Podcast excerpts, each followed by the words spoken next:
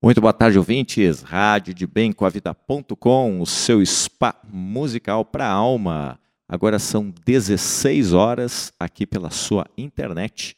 E estou aqui direto de Curitiba, no estúdio da Rádio de Bem com a Vida.com, com mais uma entrevista. Né? E eu estou recebendo hoje aqui a doutora Ana Carolina Miranda Petri.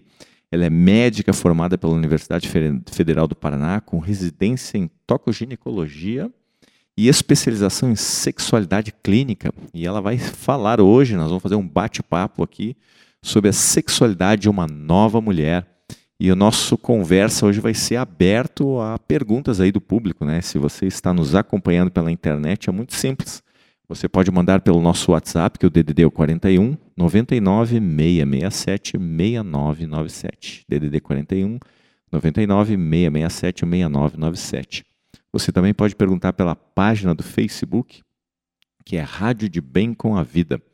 Ou então pelo nosso e-mail, que é o contato arroba radiodebemcomavida.com. Qualquer um desses três canais, as perguntas caem direto aqui no estúdio, eu passo para a doutora Ana, ela já responde para você. Boa tarde, doutora Ana. Boa tarde. Seja bem-vinda, gratidão pelo convite, por poder estar aqui e acho que trazer um tema que pode ser libertador assim, para muitas pessoas, né? Para a gente trazer algumas informações muito importantes. Eu que agradeço o convite, é uma alegria imensa poder estar aqui hoje. Que bom. Vamos lá, né? Já que o tema é sobre a sexualidade de uma nova mulher, quem é essa nova mulher, né? É, quem é? Quem são é, essas é, novas mulheres? Quem são as novas é. mulheres? Né? Essas novas mulheres de hoje são, na verdade, o resgate do que foram essas mulheres muitos anos antes da gente ter a civilização que a gente tem hoje. Uhum. Por exemplo, não tem como a gente falar dessa nova mulher sem resgatar a história. Se a gente for fazer um corte histórico e a gente pensar na quantidade de bilhões de anos que a gente tem hoje, desde que o Big Bang explodiu, há mais ou menos 10 mil anos atrás, a gente ainda vivia como nômades em comunidades, uhum. nas cavernas. E desses 10 mil anos até hoje, ou seja, 12 mil anos, a sexualidade dessa mulher mudou demais. Uhum. Mas isso é um grão de areia dentro de um universo de evolução. Uhum. Então, o que, que a gente tem hoje a mulher atual resgatando a sexualidade de uma mulher de 10 mil, 12 mil anos atrás. Porque a sexualidade de hoje fala muito mais com a sexualidade lá de trás do que desse caminhar que a gente teve até chegar aqui. Uhum. E, e, o que ocorria naquela época, assim, de, da sexualidade, né? Mais ou menos há 10, 12 mil anos atrás, a gente morava ainda em cavernas, as comunidades eram nômades e a gente ocupava um espaço. Os rapazes, o masculino, saía para caça para trazer o alimento e as mulheres ficavam na comunidade cuidando das crianças e do alimento e do dia a dia, da, da subsistência Sim. dessa comunidade. E nesse momento pontual, acreditava-se que a mulher tinha o dom da fertilidade, uhum. que a gestação acontecia na mulher por uma divindade do feminino. Essa mulher era considerada muito é, muito maior do que qualquer outro processo biológico, qualquer outro animal, porque ela tinha o dom de poder reproduzir e não tinha nenhuma correlação entre a gestação, a fertilidade, com, a com o sexo em si. O sexo dessas mulheres era livre. Uhum. Elas podiam ter quantos parceiros sexuais elas quisessem. Não existia a ideia do par, não existia a monogamia. Existia sim uma liberdade sexual plena e o sexo erótico puramente por prazer e por libido. Uhum. E isso fazia com que esse fruto do ventre dessa mulher tivesse uma linhagem materna, porque ele era filho daquela mulher, e ele era cuidado por todas as mulheres daquela comunidade. E os homens eram os caçadores, os guerreiros, o, faziam a proteção dessa comunidade, mas essa comunidade vivia em harmonia dentro do processo sexual, porque não existia posse. Claro, não se tinha uma ligação entre o sexo e a, e, e a, a, reprodução. E a reprodução. Não existia. Uhum. Mais ou menos 8 mil anos antes de Cristo, 6 mil anos, acontece um fenômeno onde a mulher descobre que ela pode desenvolver sementes e plantar. E a partir da hora que ela planta, que ela desenvolve sem querer a agricultura, eles não precisam mais mudar. A, aquela fase nômade deles começa a restringir. E eles começam a viver em ambientes onde eles podem recolocar o que foi consumido do meio ambiente. E da mesma forma que a mulher nesse processo começa a cuidar da agricultura, os homens fazem um contraponto e começam a cuidar dos animais também nesse regime fechado. Uhum. Eles não saem mais para caçar, eles criam. E foi muito engraçado o jeito que eles descobriram a, a, a, potência sexual deles quando eles começaram a criar ovelhas e eles percebiam que quando as ovelhas confinadas eram visitadas por carneiros, depois de um tempo X, essas ovelhas pariam e começavam a dar leite. Uhum. E se não tinha a visita do carneiro, elas não reproduziam. E aí eles entendem, pelo olhar desses animais, que não era a mulher que era a divindade da reprodução, e sim o homem que tinha o poder da reprodução. E que mais ainda, um único carneiro podia cobrir centenas de ovelhas. Sim. Então, além dele ser o responsável, ele, ele podia fazer isso em muitas parceiras. Uhum. E aí ele começou a acreditar que no sêmen dele, ele já mandava para essa mulher o homenzinho pronto. Uhum. E que essa mulher ia servir basicamente de forno para ele, uhum. para crescer o filho dele. E aí muda tudo. Claro. A linhagem deixa de ser feminina, a mãe é apenas um receptáculo, e este homem tem que ter certeza que na barriga daquela mulher cresce o filho dele. Sim. Porque a linhagem fica paterna nesse momento. Uhum. E para ele ter certeza que essa mulher, que era livre sexualmente falando, vai ter uma sexualidade reprimida só para ele, ele tem que aprisionar essa mulher. E os primeiros relatos da literatura são de mulheres amarradas em cima de árvores. Olha só. A mulher que era propriedade dele estava amarrada em cima de uma árvore só ele podia tirar ela lá de cima quando ele desejasse uma, ter, uma relação. ter um filho. Uhum. Uhum. E aí começa uma posse, né? Aí começa a posse, você desbanca o feminino, a, aquelas, o sagrado do feminino, da fertilidade desaparece e entra o poder do masculino, principalmente como o dono da reprodução. Uhum. E aí a gente faz com que essa mulher vire propriedade de um homem. E aí, nesses passar de anos, 4 mil, 5 mil anos para cá, depois antes de Cristo e agora os 2 mil depois de Cristo, a gente teve o processo da religião e das sociedades que deixaram isso cada vez mais coeso. Então, a mulher deixou de ser amarrada dentro da, em cima da árvore, mas ela começou a usar cinto celibatário, uhum. né? Que só o marido tinha chave. Depois vem a igreja, a religião, dizendo pecado. que era pecado, que ela era daquele homem, que o casamento era indissolúvel, que ela precisava cumprir as funções dela de, de esposa dentro daquele matrimônio e que o sexo para ela era puramente reprodução. Uhum. E aí ela fica realmente dependente do masculino. Ela sai da dependência do pai e ela entra na dependência do marido e a vida dela é de submissão quando a gente olha o lado sexual. Sim, total. Hum.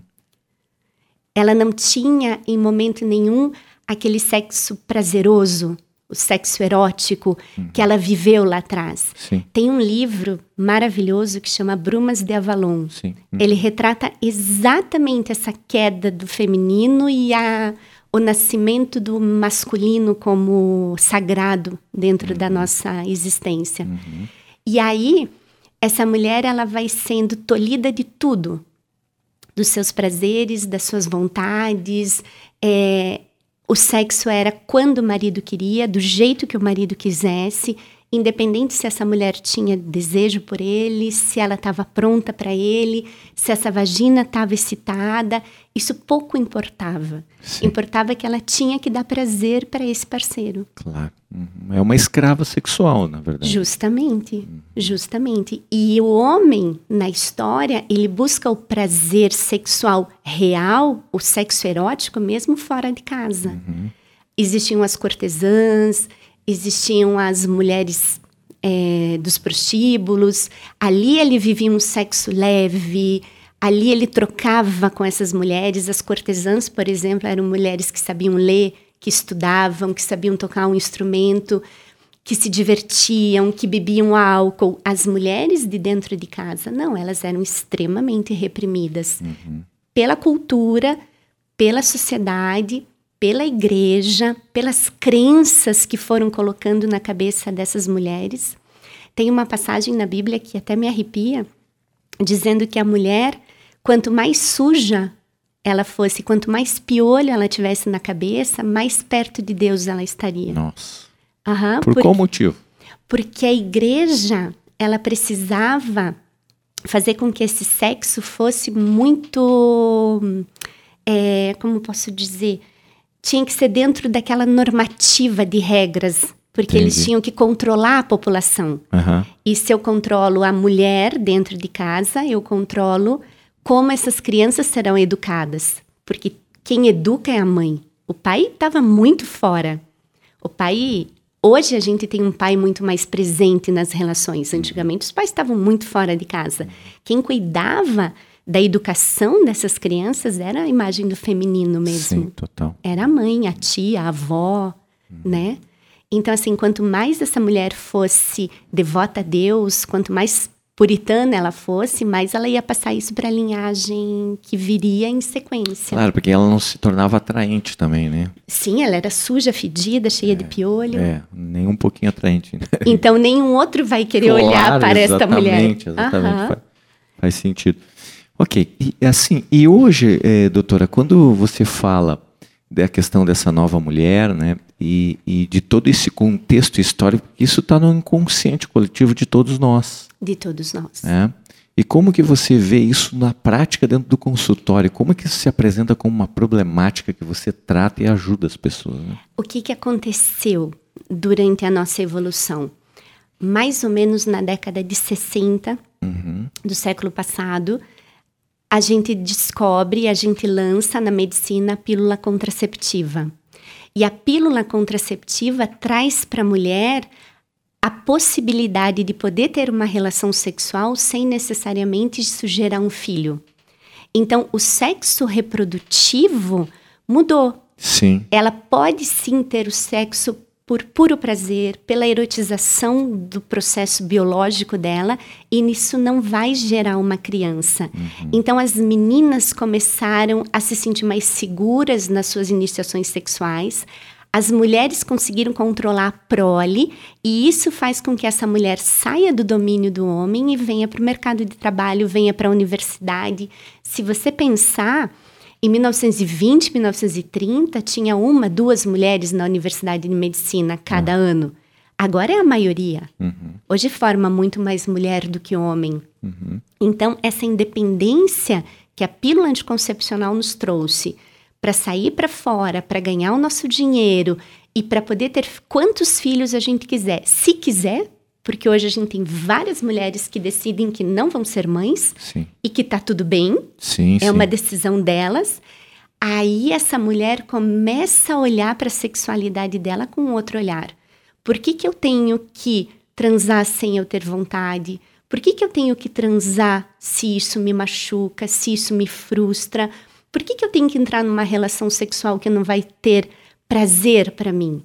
Por que, que eu tenho que ser do outro, pro outro e pelo outro. E eu?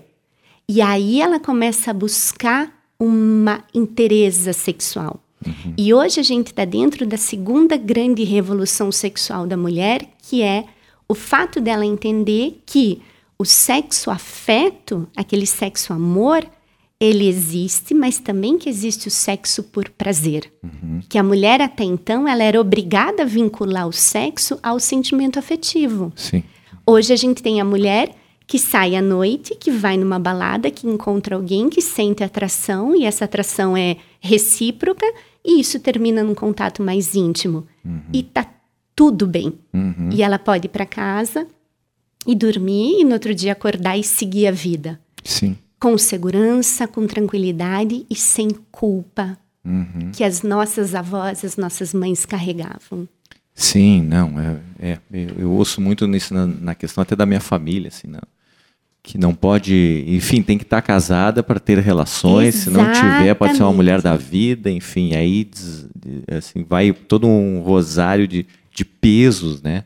Para você ter uma ideia, hoje a iniciação sexual das meninas na nossa sociedade está em torno de 15 anos. Uhum. 15 anos antigamente, a menina fazia o baile de debutante vestida de branco, era quando ela era apresentada à sociedade. Hoje, essa menina já vive numa sociedade, já tem os seus mecanismos de sexualidade, de atração, de paixão, e ela já está experimentando o início da relação sexual com segurança. Sim. Ela não vai engravidar, ela não vai adoecer, e ela consegue muito mais repertório no processo sexual dela do que a mãe dela conseguiu. É, existem pacientes, existem não, a maioria das pacientes que hoje completam 50, 60 anos, que tiveram um único parceiro sexual nas suas vidas, que casaram virgens na sua maioria, que tem este homem a única referência sexual da vida delas. Então, as meninas hoje não têm mais isso. Uhum. E aí elas exigem cada vez mais do parceiro. Uhum. Também não está fácil para os rapazes, porque essas meninas estão querendo cada vez mais essa troca de prazer dentro do processo sexual. Uhum. Temos pergunta de ouvintes aqui, tá doutora. Vamos lá. É, Vladimir de Porto Alegre, né? Está dizendo assim: ótimo programa. Pergunte à doutora Ana como é a sexualidade para as mulheres após os 50 anos de idade as mudanças e limitações. Limitações não temos. Agora nós mudamos. Uhum. Porque o que, que acontece? A gente tem que lembrar que a, o drive sexual ele é biológico. Opa, o que, que é o drive sexual? Essa, essa energia sexual, essa vontade de olhar é, de olhar para o sexo de uma maneira prazerosa e não como um fardo esse processo de atração sexual, uhum. ele é hormonal, isso é fato. Sim. Uhum. A gente tem os nossos hormônios sexuais, principalmente o estrogênio e a testosterona, que no processo de menopausa eles param de ser fabricados. Uhum. E aí essa mulher começa a sentir dificuldades sexuais que eram diferentes, assim, ela se sente diferente do que ela sempre foi. Não tem como dizer assim, uma mulher que nunca teve libido vai chegar na menopausa e vai perder o libido. Não, ela nunca teve. Então uhum. tem um processo lá atrás. Agora, ela tinha uma performance bacana. Ela chega no processo de menopausa, isso vai incomodar. E aí a gente tem vários recursos para ajudar essa mulher. Uhum. A gente tem desde a terapia hormonal até laser intravaginal para melhorar o turgor dessa vagina, deixar ela bem forte, uhum. para que ela excite com facilidade no processo sexual. Então hoje a menopausa é só uma fase. Essa mulher continua tendo o mesmo processo de sexualidade que ela teria se ela não tivesse na, na menopausa. Uhum. O que antigamente a gente acreditava como crença é que se essa mulher menopausasse, a vida sexual dela tinha acabado. E aí ela ia fazer crochê o resto da vida e cuidar de neto. Sim. Hoje não. Uhum. E hoje a gente vê mulheres de 50, 60 anos, inclusive com parceiros muito mais jovens. Uhum. Porque ela tem drive para isso. Uhum. E às vezes o parceiro da mesma idade já não tem mais esse gás.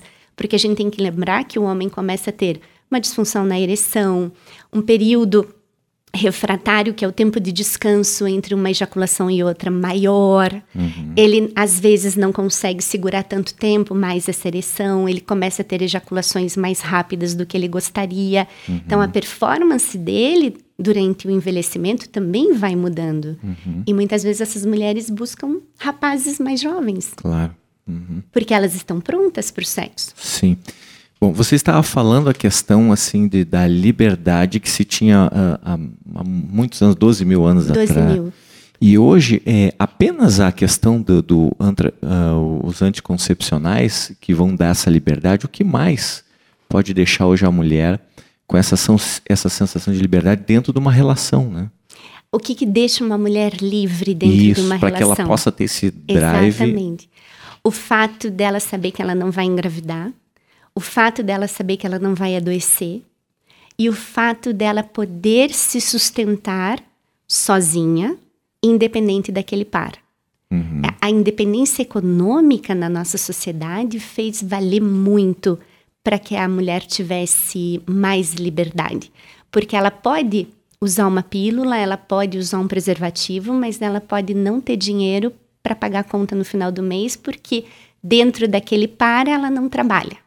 Sim. Ela ficou em casa cuidando dos filhos. Então ela subsiste financeiramente pelo parceiro. Essa é uma mulher que não tem liberdade plena da sua sexualidade, porque muitas vezes ela fica nesse processo por dependência Sim. econômica. Uhum. E isso vai impactar na libido direto. Isso vai impactar muitas vezes na libido, porque para você ter libido, a primeira coisa que a gente precisa é saber que essa relação sexual vai ser uma troca e que ninguém é maior do que ninguém. Perfeito. A gente é um par e a gente está trocando prazer. Eu tô te dando o que eu tenho de melhor e você tá me dando o que você tem de melhor e a gente vai construir juntos. Uhum. Quando eu tenho uma relação sexual de um casal que é desproporcional em importância dentro dessa relação, eu já começo com um tendo que fazer os favores do outro. Uhum. Hoje eu atendi no consultório, para você ter uma ideia, uma paciente que me falou que não tinha orgasmo. E aí eu comecei a conversar e ela me falou que durante o ato sexual não existia o toque na região do clitóris dela porque o parceiro não gostava. Ele só queria a penetração. Mas ele exigia dela todos os dias o sexo oral porque ele gostava. Ah, olha só. Então, a gente tem uma discrepância muito grande entre quem ganha e quem dá. E isso não é bom. É uma relação de dominação. De Exatamente. forma, né? Exatamente. E o que, que a gente sabe hoje? Que o maior reforçador positivo para uma mulher querer sexo é ter um sexo com prazer. Uhum. Então, quanto mais prazer ela tiver nessa relação, quanto melhor for as sensações biológicas desse corpo, se ela chegar num orgasmo satisfatório e ela se sentir acolhida depois desse orgasmo, ela tem um drive positivo. Ou seja, ela vai querer repetir. Agora, se na relação ela se sente usada, se ela sente dor na penetração, se depois que o, o parceiro dela ejacula, chega no orgasmo, deita de lado e dorme e ela continua na Uhum. curva de excitação, ela se sente frustrada. Uhum. E aí ela não vai ter sabor em querer repetir isso, porque não foi bom. Claro, ficou dependente do outro também. aí. Exatamente. E a mulher precisa entender que ela não é submissa na cama, muito pelo contrário. Ela precisa mostrar o que ela gosta, ela precisa exigir também o prazer dela, né? Porque a gente ainda tem na nossa sociedade a crença irracional e o pensamento coletivo que é o pênis dentro da vagina que vai trazer prazer para essa mulher, né? É, a gente sabe que hoje, de 100% das mulheres que conseguem o orgasmo a dois, apenas 20% delas conseguem o orgasmo durante uma penetração. 80% das mulheres precisam do estímulo direto no clitóris, ou com a mão, ou com sexo oral, ou com um aparelho, um vibrador, mas ela precisa desse contato na região clitoridiana, que é a região que é embriologicamente a mesma coisa que o pênis, Sim. né? Na embriologia, o pênis e o clitóris derivam do mesmo tecido. Uhum. Eles têm a mesma composição. A única diferença deles é de tamanho. Sim. E eu ainda tenho várias pacientes no consultório que o parceiro crê que ele vai dar prazer para ela apenas penetrando. Claro. Bom, aí também vai um pouco da conversa, do diálogo do casal e da mulher ter essa, essa falar o que ela realmente necessita, né? Mas é difícil falar de sexo com o teu parceiro. É, a gente ainda tem muito pudor para falar sobre isso. Uhum. A menina que está hoje aqui ainda tem um pensamento coletivo das nossas ancestrais. Uhum. Então, muitas vezes, elas ainda têm várias dificuldades de expor o que gostam, de buscar o seu prazer durante o jogo a dois. Elas ainda são muito submissas, elas deitam na cama e querem que esse homem dê todo o prazer do mundo para elas. Às vezes, nem elas sabem o que elas gostam. Porque no processo de aprendizagem de como esse corpo funciona, que é a adolescência, que é a época de experimentar, que é onde os meninos experimentam o seu corpo exaustivamente, essas meninas estão castradas pela educação, pela sociedade, pela religião. Sim, sim, sim, total, né? Até começar pelos pais de não ter uma conversa muito clara. Com sim. né? E da mãe, ou até assim, nós estamos trazendo a questão da mulher, mas também na questão dos homens, né? Quando o pai pega com, com o filho e vai conversar abertamente sobre a questão da sexualidade, do prazer, o que, que pode ser bom, o que, que não pode ser bom, enfim. Né? E o que a gente vê é o pior do que não falar sobre sexualidade com clareza com as filhas é as mensagens sutis que são colocadas durante a infância, durante a adolescência, de repressão. Uhum. É, é, é muito comum as mães e os pais irem reprimindo essa criança e essa menina é, sem necessariamente falar com clareza, mas dando exemplos que eles consideram ruim, é, achando coisas feias, muitas vezes a mãe reclamando que o sexo é ruim, que dói, que incomoda, que ela não gosta. E essa menina vai trazendo isso para o inconsciente dela, mesmo que não seja uma conversa franca, mas vai ali, vai alimentando. E aí o problema é ela ter a liberdade sexual e emocionalmente não tá pronta para isso, uhum. porque ela foi ainda criada dentro de uma caixinha. E aí ela sai dessa caixinha com 16, 17 anos e não sabe o que fazer. Uhum. E aí ela coloca todo o processo sexual dela na mão do parceiro. Uhum. E que muitas vezes nem tem intimidade suficiente para construir esse prazer com ela. Uhum. Então, realmente, a gente ainda está em. Eu digo que a gente ainda está numa onda de transformação. A gente está conseguindo a nossa liberdade de novo, resgatar esse sexo mais livre, mas a gente ainda não sabe como fazê-lo. Sim. Doutora Ana, existe alguma estatística assim que aponte é, na, na, na, questão de término de relacionamentos ou de separações que no fundo possa ter como sexo como essa dificuldade ou como uma experiência de não prazer assim para essa estatística real a gente não tem.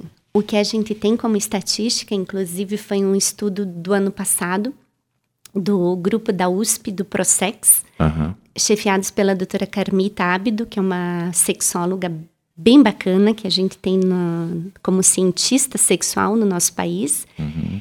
Ela descobriu nessa última enquete que a traição e a infidelidade ela está crescendo muito na, na nossa sociedade. Em 2008, ela fez uma pesquisa perguntando para as mulheres se as mulheres traíam por atração sexual apenas. Uhum. 43% responderam que sim. Nessa nova amostra, a gente já tem 57% de respostas positivas. Então, em menos de uma década, essa alteração mudou em 13 pontos. A mulher está cada vez mais olhando o sexo para fora. E os homens mantêm o patamar. Uhum. Eles mantêm um nível de infidelidade em torno de 70%. Porém, eles só consideram infiéis, só se consideram infiéis quando eles têm uma relação sexual com sentimento. Uhum. Se é uma relação só por prazer, eles nem consideram uma infidelidade. Uhum. E a mulher antigamente também é, só saía do relacionamento por afeto. Hoje não. Hoje ela já sai só por buscar o prazer. Sim. E o que a gente sabe na literatura é que um bom sexo não mantém casal nenhum junto. Não é porque esse casal tem uma boa relação sexual que eles vão ficar juntos. Uhum. Mas que quando o sexo é ruim nesse casal, eles vão paulatinamente se separando, se afastando. E aí afasta o sexo, depois afasta o contato físico, depois afasta o beijo, depois afasta o carinho, e quando eles se veem, eles estão opostos um do outro. E aquela, aquela essência da sexualidade, aquela atração homem e mulher, amante, que é um papel tão importante dentro da relação, se desconstruiu. A gente sempre fala que o sexo é a cereja do bolo. Uhum. O bolo tem que estar tá bom, mas a cereja dá o, o toque uhum. maior da plenitude dessa relação. Uhum. É, perdeu a, o vínculo, né, de alguma forma. Mudou, a relação transformou. Transformou, saiu da relação de amante para a relação diádica de amigo, de companheiro, de sócio, muitas vezes, uhum. né? A uhum. gente tem uma sociedade onde a gente tem os nossos processos e tem muitos casais que demoram muito tempo para para tomar um outro rumo. Tem outros que continuam, aí eles fazem casamentos abertos, é, entram outras pessoas nesse contexto, mas aquela entidade matrimonial se mantém por N razões. O que a gente precisa entender é que nada é certo e nada é errado quando a gente fala de um processo sexual e de um par. Cada um vive com o que tem, cada um dá o que pode. Claro, são as regras do casal, né? Exatamente. Bom, temos mais perguntas aqui, novamente, uh, ó, de Porto Alegre, Vladimir de novo perguntando assim, ó, como está hoje a grade curricular das escolas sobre esse tema da sexualidade, né? Olha, essa pergunta é ótima. Na verdade, nas escolas, a sexualidade ela é um tema transversal que teoricamente ela deveria ser abordada em todas as disciplinas e, claro, dentro do contexto de cada ano dessa, dessa criança depois desse adolescente. O que a gente vê na prática é que isso não acontece, que a maior parte dos educadores não se sentem aptos para abordar a sexualidade e algumas vezes, quando o educador o faz, muitas vezes ele aborda com o que ele tem de valores e com muito julgamento uhum. associado àquilo. Uhum. Principalmente quando eles estão falando de orientação sexual, de iniciação sexual, de liberdade do feminino. Então, eles levam muito aquilo que eles têm como valores próprios para virar uma, uma lei, Uhum. dentro do processo de fala. E o professor tem uma fala muito importante. Então, às vezes, eles pioram o processo na intenção de ajudar. E na universidade, por exemplo, na Universidade de Medicina, aqui em Curitiba, na Federal, existem duas únicas aulas de sexualidade no currículo inteiro. Olha só. É muito pouco. Então é um campo ainda assim a ser muito investido, né, e ser trabalhado. Né? Em um campo tão essencial. Se hoje você olhar que a Organização Mundial de Saúde diz que saúde, de verdade, é o bem-estar bio, de corpo, psico, de pensamentos, de harmonia, social, do aonde eu estou incluído, me sentir pertencente àquele meio, e sexual. Uhum. Eu tenho que ter uma boa resposta da minha sexualidade para eu ter saúde. Total. Uhum. É energia vital, né? A sexualidade tem. É, é o primeiro chakra, é, né? Sim, é. E indo um pouco além também tem muito a ver com a espiritualidade, né? Sim. É, eu acho que os casais que conseguem dar esse salto e perceber essa questão da espiritualidade, da sexualidade como um processo vital de, de crescimento, até a questão do próprio Tantra, eles Sim. podem ir além. Né? Se você pensar, é uma conexão intensa quando a gente está falando de energia, ah. né?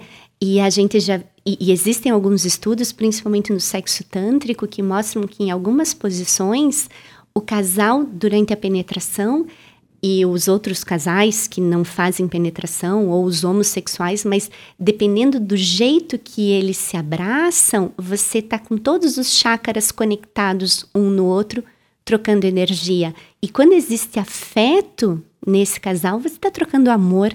Uhum. E isso é intenso demais. Uhum.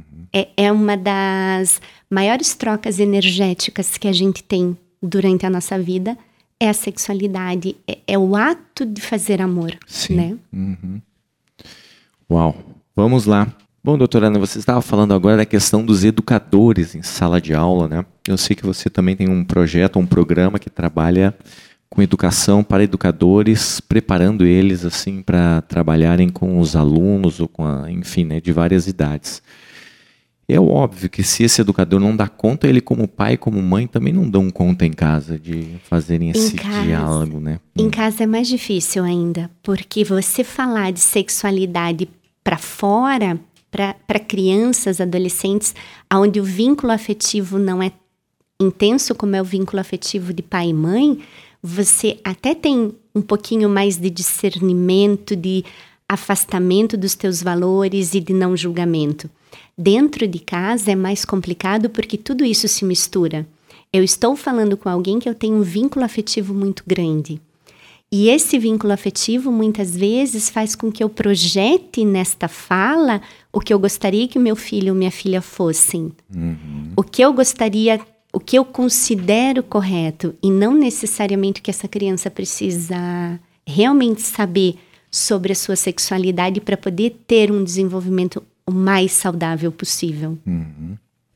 Então, é, trabalhar com os educadores, eu sempre digo assim: antes de começar a falar de sexualidade com os educadores para as crianças, a gente tem que falar como que é a sexualidade desses educadores. É Sim. É cada um olhar para si, para os seus limites, para os seus tabus, para os seus mitos, para suas crenças e o que que a gente consegue melhorar com isso?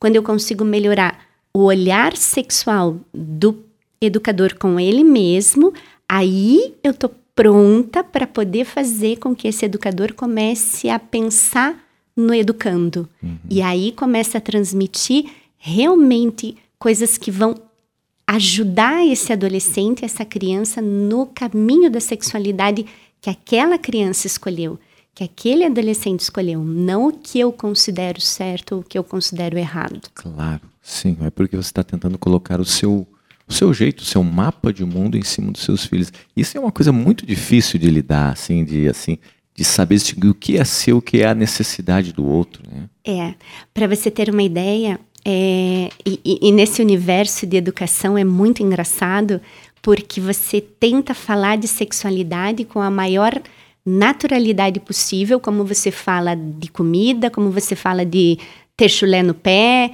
de ter espinha no rosto, mas para que você tenha essa naturalidade, você tem que se olhar tranquilo com o seu corpo, né? Uhum. A minha filha mais nova, ela é uma figura. E desde que elas nasceram, a sexualidade delas foi tratada da maneira mais leve possível e com respeito. Então eu sempre denominei o corpo delas com os nomes exatos. Então vulva é vulva, vagina é vagina, pé é pé, orelha é orelha. E um dia ela foi na casa de uma amiguinha e ela voltou falando assim: Mamãe, você sabia que na casa da fulana eles chamam a vulva da mulher do sapo? Meu Deus. Aquela coisa tão nojenta. E aí você já vê que na educação, quando você fala que uma vulva chama uma perereca, ah. é um ser asqueroso, nojento. Ah, ah. É, é para realmente denegrir. Uhum. Então, os nomes que a gente dá para vulva na infância, em regra, são nomes denegríveis, uhum. né? Quando a gente fala de pênis, é diferente. São nomes fortes, uhum. másculos, uhum. poderosos, né? Esse ainda é o poder do falos falando dentro da nossa sociedade. E para eu poder educar minha filha se eu não consigo entender que eu tenho uma vulva, uma vagina, um clitóris e um corpo sexual, eu nunca vou conseguir passar isso para ela com naturalidade. Sim. Por mais que eu tente. Sim, sim, sim. E é muito importante, né, que se tenha essa conversa muito aberta, assim, que se tenha clareza, assim, do que... Exatamente. Do mesmo jeito que os meninos têm essa conversa franca e aberta, as meninas também têm esse direito. Mas nem sempre os pais, no caso dos homens, assim, conseguem ter essa conversa franca e aberta. Ela é, é, eu vejo assim que ela ainda é permeada com muitos preconceitos, né? Que vem se arrastando, sim, né? Que sim. eles aprenderam com os pais e com os avós, mas existe a conversa. Uhum. Com as meninas, nem esse movimento é comum. Geralmente é tudo muito velado. Tem meninas que menstruam e não sabem o que fazer. Sim. E, e a, a, família fica sem saber o que fazer, o que falar, como conduzir. E a menstruação é extremamente biológico, uhum. né? Tá todo mundo esperando ela chegar. Sim, sim. Eu fico imaginando agora se nesse contexto às vezes é difícil de uma mãe conversar com a sua filha para falar sobre sexualidade. É, imagine quando a filha tem uma questão assim da própria homossexualidade que ela não está conseguindo entender e lidar com aquilo e a frustração da mãe, não só da mãe, mas o pai com o filho também, em poder dar uma orientação e uma liberdade de escolha para esse filho seguir um caminho natural da vontade. A orientação sexual ela é muito difícil de ser manejada porque as pessoas entendem a orientação sexual de uma maneira errada. Eles acreditam que a pessoa escolhe a orientação ou que foi alguma coisa que foi feita durante a educação que fez com que essa pessoa fosse X ou Y. Uhum. Na verdade, a orientação sexual, ela é a essência da pessoa. Ela nasce com essa criança e ela vai morrer dentro dessa criança. E a gente não troca de orientação. Quem nasce hétero é hétero, quem nasce homo é homo, quem nasce bissexual é bissexual. Isso é fato, isso é biológico. O problema é que na nossa sociedade a gente ainda olha isso como sendo errado, ainda como sendo fruto de uma escolha. Não é uma escolha. Sim. E a gente enxerga a orientação sexual de uma criança desde muito pequenininha. Uhum. Você já sabe o que, que essa criança é. E aí o que, que a gente vê nas famílias? Que a gente já enxerga um movimento principalmente desse menino dentro da homossexualidade e aí a, a, a, a, a intensidade da educação para o masculino o macho, o forte, fica cada vez mais exacerbada. Uhum. Esse pai acha que dentro desse discurso do másculo, ele vai alterar em algum momento a orientação dessa criança. Uhum.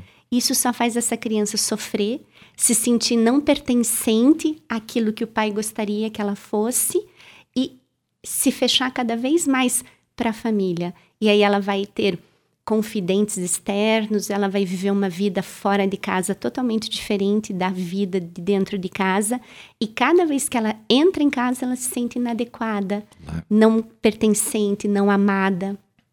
É, é muito difícil isso. Mas porque a gente acha que a homossexualidade é escolha ou hábito ou aprendizagem, aprendizagem e não é. Sim. É biológico, nasceu com você e vai uhum. morrer com você. Uhum. Vamos lá, temos mais perguntas aqui, ó. Hum, Beth aqui de Curitiba, olá Beth. E ainda em relação a crianças, né? Ela é. vai perguntar, né? Eu sempre falei abertamente de sexo com as minhas filhas, mas elas a partir de adolescentes não querem nem tocar no assunto. O que pode ter acontecido com a nossa relação que era tão aberta? O adolescente, ele começa um processo de afastamento dos pais, e isso é da adolescência. É onde eles acreditam que eles vão cortar o cordão umbilical e eles vão, nesse momento, criar sua independência. Ele não é mais filho da fulana, ele é ele, uhum. ou ela é aquela pessoa. E aí, depois do final da adolescência, no começo da vida adulta, essa criança volta para a família é, emocionalmente falando, né? Porque biologicamente falando, ela ainda é componente daquela família e vai ser para sempre. O que acontece na adolescência é que as meninas, principalmente, elas ficam com muito mais pudor e vergonha. O que a gente precisa é sempre deixar o canal aberto e nunca perder nenhuma chance de conversar quando a criança ou o adolescente levanta a questão. Uhum. Agora, quanto mais a gente tenta invadir o espaço deles, quanto mais eu quero saber, mais eu quero falar, mais difícil fica, mais o adolescente se fecha. Porque o adolescente, nesse momento, ele acha que os pais vão vir cheios de limitações para aquilo que ela está vivendo. Mas uma coisa muito bacana na vida do para quem é mãe de adolescentes meninas é ler os livros que essas meninas leem. Então, assim, você sempre vai saber o que tua filha está pensando se você lê o que ela lê, assista os filmes que ela assiste e traga para o contexto do dia a dia essa conversa. Fala assim, filha, eu li aquele livro da fulana de tal. Nossa, como ela sofreu quando ela rompeu o relacionamento com aquele menino, porque os livros dessa fase trazem muito disso, de formação de par, de rompimento de par, de primeiro beijo, de atração. E aí isso é um pretexto muito bacana para você falar a mesma língua da tua filha e abrindo de novo esse canal de comunicação. Sim, criar um rapport, um vínculo para que você possa entrar no mundo dela e conversar. Né? Exatamente. Né? A gente tem que ir para o mundo delas. Elas não vêm mais para o nosso mundo, porque a gente já não é mais aquele ser mágico que a criança tem na infância como referência de mãe e pai. Agora a gente é um adulto cheio de defeitos. Isso, então o que acontece? É, é, é, necessário esperar que a demanda venha da criança e do adolescente, você suprir de acordo com como ela vai pedindo? Como ela vai pedir, ou se você quiser ser mais proativo, você tem que ir atrás do que essa criança consome de mídia, de literatura, de música, e aí trazer para fala, mas nunca necessariamente no momento sexual trazer para fala o livro, que eu achei do livro, olha que legal aquela personagem, eu hum, achei aquela mais bacana, e conversando, daí a criança entra dentro do processo, porque ela acha muito legal a mãe poder estar tá falando a mesma língua que ela, e aí vai chegar o processo de falar de sexualidade. Uhum mas tem que ser construído. Sim, você cria um campo para isso. Né? Exatamente. Né? E aí vai para o cinema junto, ou ela assiste um filme no cinema, quando esse filme vem para a televisão, você chama ela para assistir com você. É, é, a gente tem que viver o que eles estão vivendo, porque aí a gente tem argumentos e substratos para poder dialogar. Porque se a uhum. gente for falar só da nossa época, sim, vai sim. ser maçante, repressor. Claro, né? total, né? total, né? Uhum. Vamos lá, temos mais perguntas ainda aqui, né? A Beth continuou perguntando, é, sei lá, bo, uh, boa tarde, ótima entrevista. Gostaria de saber quais as crenças limitantes que ela encontra com mais frequência nos atendimentos que faz, né? Olha, essas são fantásticas. Beth, essa pergunta é ótima. A maior crença limitante que eu tenho no consultório, quando eu estou falando de mulheres, é que a mulher tem obrigação de dar prazer ao seu parceiro pelo fato dela ser casada com ele que é uma obrigação da mulher e que ela tem que estar disponível quando ele a buscar. Que se ela não estiver disponível, ele pode buscar por sexo lá fora, porque colocaram na cabeça da mulher que o homem precisa de sexo. E se ele não tiver sexo dentro de casa, ele busca fora. Na verdade, não é o homem que precisa de sexo. Nós também precisamos desse contato íntimo, porque é no sexo, é nessa troca de energia que o casamento fica leve. Uhum. Porque o dia a dia da relação é pesada. A gente paga conta, a gente cria filho, a gente cuida da casa, a gente vai no mercado, a gente lava roupa, a gente passa roupa, a gente tá sempre correndo atrás. Se não tiver esse lado leve, o casamento fica realmente muito pesado. Vamos lá, novamente mais perguntas aqui. Se você ainda quer mandar perguntas, temos alguns minutinhos, né? 99667 6997. Quais os livros que a doutora Ana indicaria considerando as faixas etárias das pessoas, né? Essa é a primeira pergunta, depois eu tá. passo a segunda. Tá. É, existem vários livros muito legais. É, existe uma psicóloga que ela é especialista em criança e ela tem um livro muito bacana que é uma coleçãozinha, inclusive, que chama Vamos Falar de Sexo. Ele tem várias, é uma caixinha que vem com vários livros bem fininhos e cada um vai trabalhando um assunto diferente dentro da sexualidade. Esse livro é muito legal para crianças de 6 até mais ou menos 11 anos. Existe um outro livro de um autor que eu gosto muito chamado Gerson Lopes, que fala Sexo com, com quem. Não, como é que é? Sexo na adolescência. Com quem vamos conversar? Uhum. É muito bacana e ele realmente é muito prático, principalmente para nós que somos pais e que não temos esse lado né, da, da, da, ciência da sexualidade, ele traz muitas respostas para gente. Vale muito a pena ler. Uhum. Dr. Gerson Lopes. Ok. Vamos lá. É, a exemplo do psiquiatra Augusto Cury introduzindo a inteligência emocional às escolas, seguiria esse mesmo caminho para o tema sexualidade, buscando parceria em algumas instituições de ensino? Não entendi muito a pergunta dele, mas ele está falando. Ah, sim. É, a doutora Ana tem já um projeto que funciona dentro das escolas, né? Na verdade, eu tenho três projetos Aham. bem bacanas. Eu tenho um projeto de formação de professores mesmo, Aham. e aí a gente tem um processo de construção da sexualidade do docente e depois o processo de ensino e, e tratativa de sexualidade em sala de aula. É, para olhar para a sexualidade como um termo transversal mesmo, para que todo educador tenha ferramentas para conduzir as questões sexuais quando elas aparecem. Eu tenho um projeto que eu faço com os sétimos anos, que é de puberdade, mudanças corporais e iniciação desse processo de olhar para a sexualidade, mostrando para esses adolescentes tudo que está acontecendo no corpo, para que, que vai resultar lá na frente isso, colocando eles dentro da faixa etária deles, porque é muito normal os meninos, principalmente de 12, 13 anos, já querer ser homem de 18. Eles têm essa ansiedade de crescer e principalmente protegendo essas crianças da internet.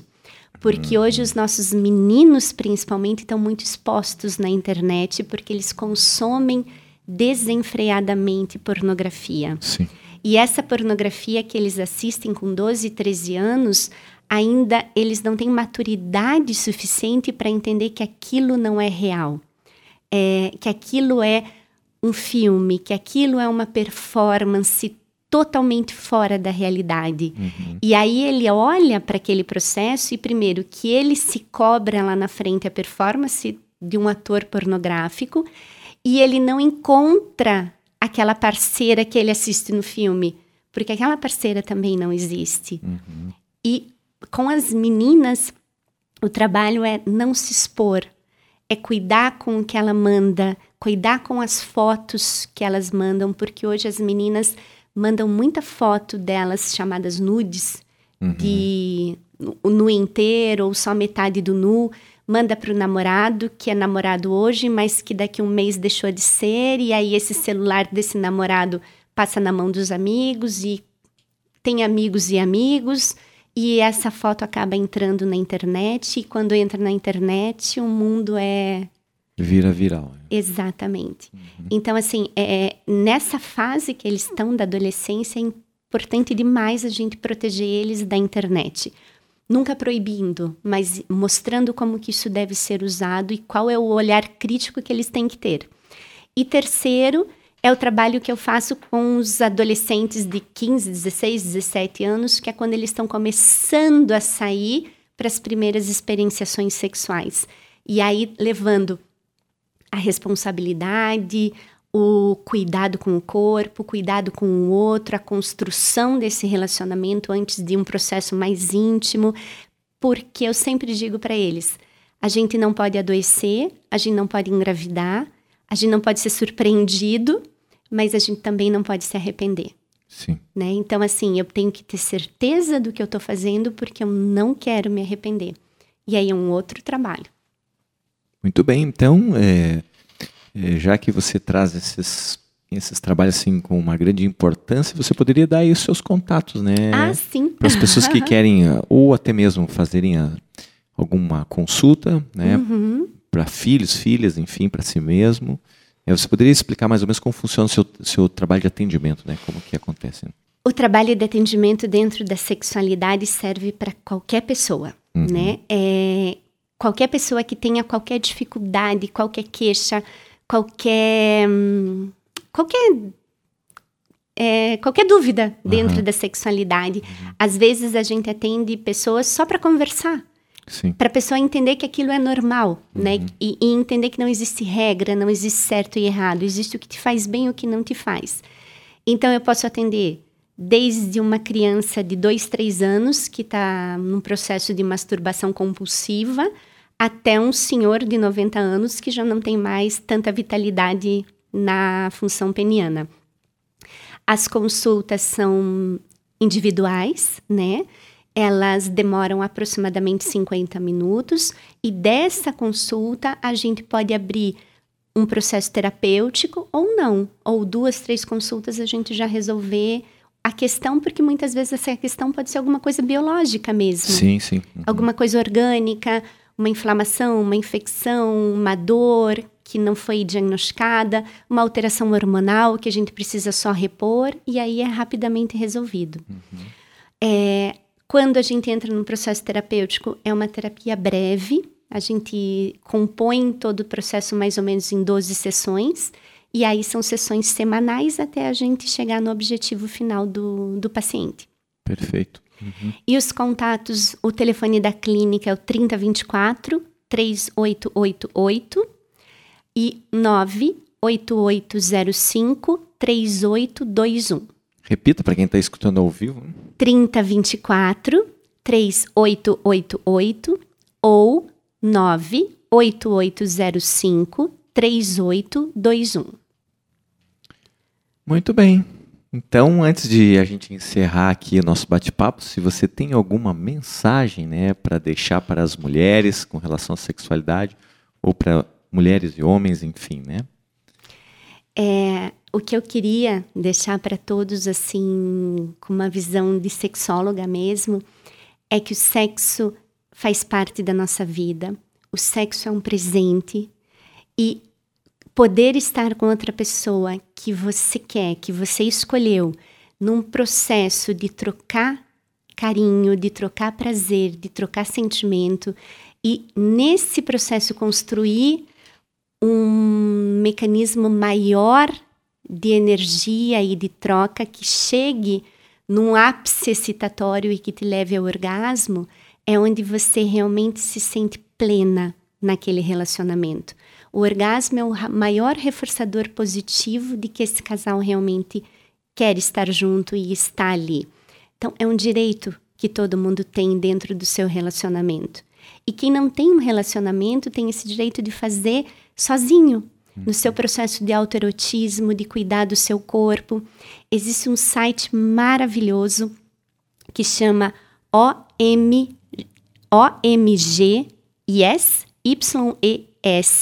OMGYES.com. Ele traz essa conversa de mulher para mulher. Uhum. São mulheres reais, não tem profissionais, não tem sexólogas, não tem ninguém. São mulheres reais mostrando como seu corpo funciona, o que elas gostam, conversando claramente com outras mulheres e estimulando essas mulheres a cuidar do seu corpo e principalmente a poder tirar desse corpo todos esses sentimentos prazerosos que nós temos e que muitas vezes ficam tão guardados e tão fechados fora do nosso alcance. Vale muito a pena entrar no site, buscar o que fala com você. Tem de tudo, tem coisas que não falam com a gente, tem coisas que falam, e eu vou me apropriando do que me faz bem. Uhum. E não deixar de olhar para o sexo como um presente. A gente tem direito a ser feliz, a gente tem direito a ter prazer. Uhum. Só isso. Muito bom! Doutora Ana Carolina Miranda Petri, muito obrigado por vir aqui e ter uma conversa muito aberta, assim, esclarecer dúvidas dos nossos ouvintes e trazer a sua experiência é, e estar disponível né, para ajudar as pessoas né, que precisarem. Aí, né?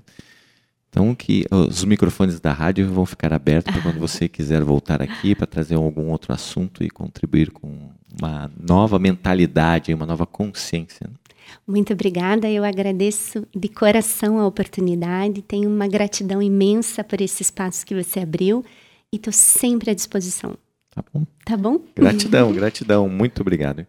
Vamos lá então, você que está acompanhando a nossa rádio, essa entrevista vai ficar aí disponível, né? em um ou dois dias já está disponível no YouTube. Se você ainda não assinou o nosso canal no YouTube, é muito simples, né? Rádio de Bem com a Vida. Assine o canal lá e quando as entrevistas entrarem ali, você já vai receber um aviso direto do YouTube que está disponível para você ouvir ela na íntegra. Vamos de mais música aqui na sua tarde de segunda-feira. Né? É, você pode entrar em contato com a nossa rádio através dos nossos e-mails contato arroba radiodebemcomavida.com ou através do nosso WhatsApp DDD 41 99 667 6997. De Bem com a Vida, a rádio que toca o seu coração.